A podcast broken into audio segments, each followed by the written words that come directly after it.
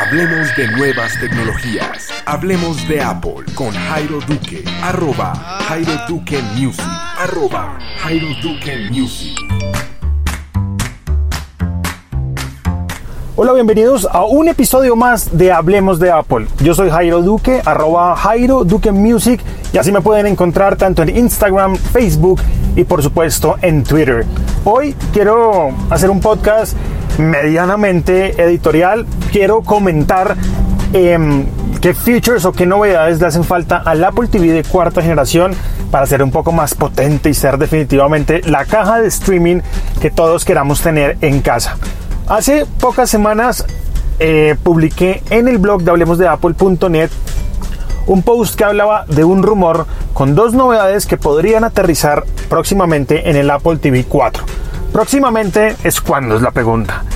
En septiembre es la WWDC, que es la Worldwide Conference de Apple. Allí Apple va a presentar nuevo software, incluyendo el tvOS 11 para esta caja de streaming, el Apple TV cuarta generación. Recorderis, tercera generación, segunda y primero, ya quedan totalmente obsoletas. Sorry para los que tienen este tipo de cajas, pero bueno, volvamos.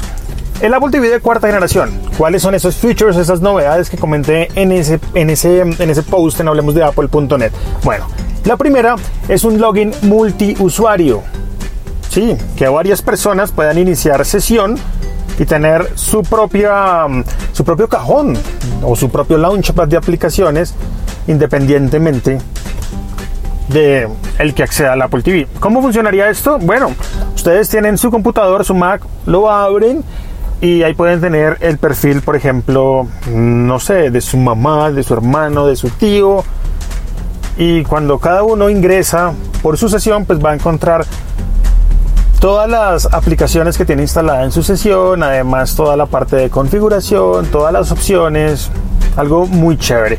La gente dice, mmm, pero yo tengo un Apple TV en mi cuarto y nadie más lo usa. Bueno, para usted de pronto no son este, este tipo de features, pero si es para una persona como yo, como Jairo Duque, ¿por qué?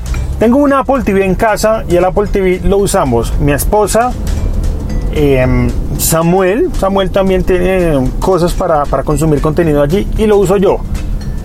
Hay aplicaciones, concretamente las voy a decir, como Facebook, que para los que no la tienen pueden descargarla, es una aplicación bien divertida porque nos da acceso a todos los videos que tenemos dentro de nuestro perfil de Facebook. Es decir, las personas que son amigas de nosotros que comparten video, bueno, las vamos a poder ver en la pantalla grande.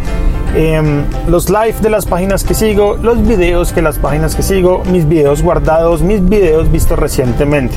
Esta aplicación solo puede ser logueada o se puede acceder por un usuario a la vez. ¿Qué pasa? Que si mi esposa tiene logueada su sesión de Facebook, me toca cerrar sesión y hacer mi login o iniciar sesión con mi cuenta de Facebook. Si tuviéramos esta cuenta multiusuario en el Apple TV, es decir, prendemos el Apple TV y el Apple TV pregunta, ¿quién lo va a usar? Susana, lo va a usar Jairo, lo va a usar Samuel. Inmediatamente, cuando Susana le dice, lo voy a usar yo, su cuenta de Facebook logueada allí en el Apple TV. Si lo va a usar Jairo Duque, la cuenta logueada de Jairo Duque allí. No hay que estar cambiando entre usuarios para utilizar las diferentes aplicaciones. Algo importante es el iCloud. Las fotos de iCloud también vienen a ser un problema porque si el Apple TV está configurado con mi ID o mi cuenta de iCloud, pues Susana no va a poder ver sus fotos. Toca salir sesión de Jairo Duque y que ella ingrese con su sesión.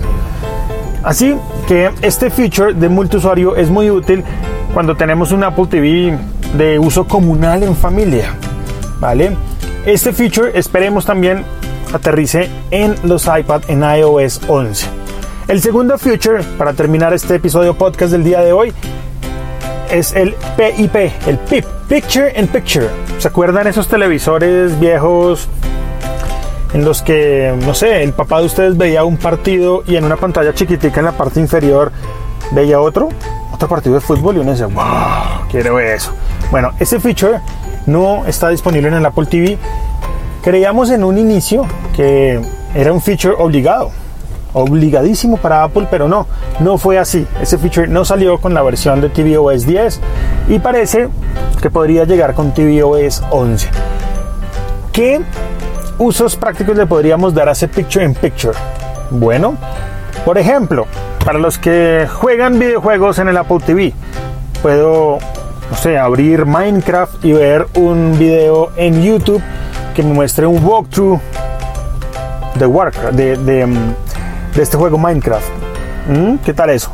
O de pronto estar viendo una película de Netflix y en el fondo estar viendo, no sé, otra cosa. Poder usar dos aplicaciones al mismo tiempo sería la gracia en el Apple TV, pero más aplicado creo yo al tema de poder estar jugando, no sé, un juego y estar viendo en segundo plano un video en YouTube que está explicando lo que usted debe hacer en el juego.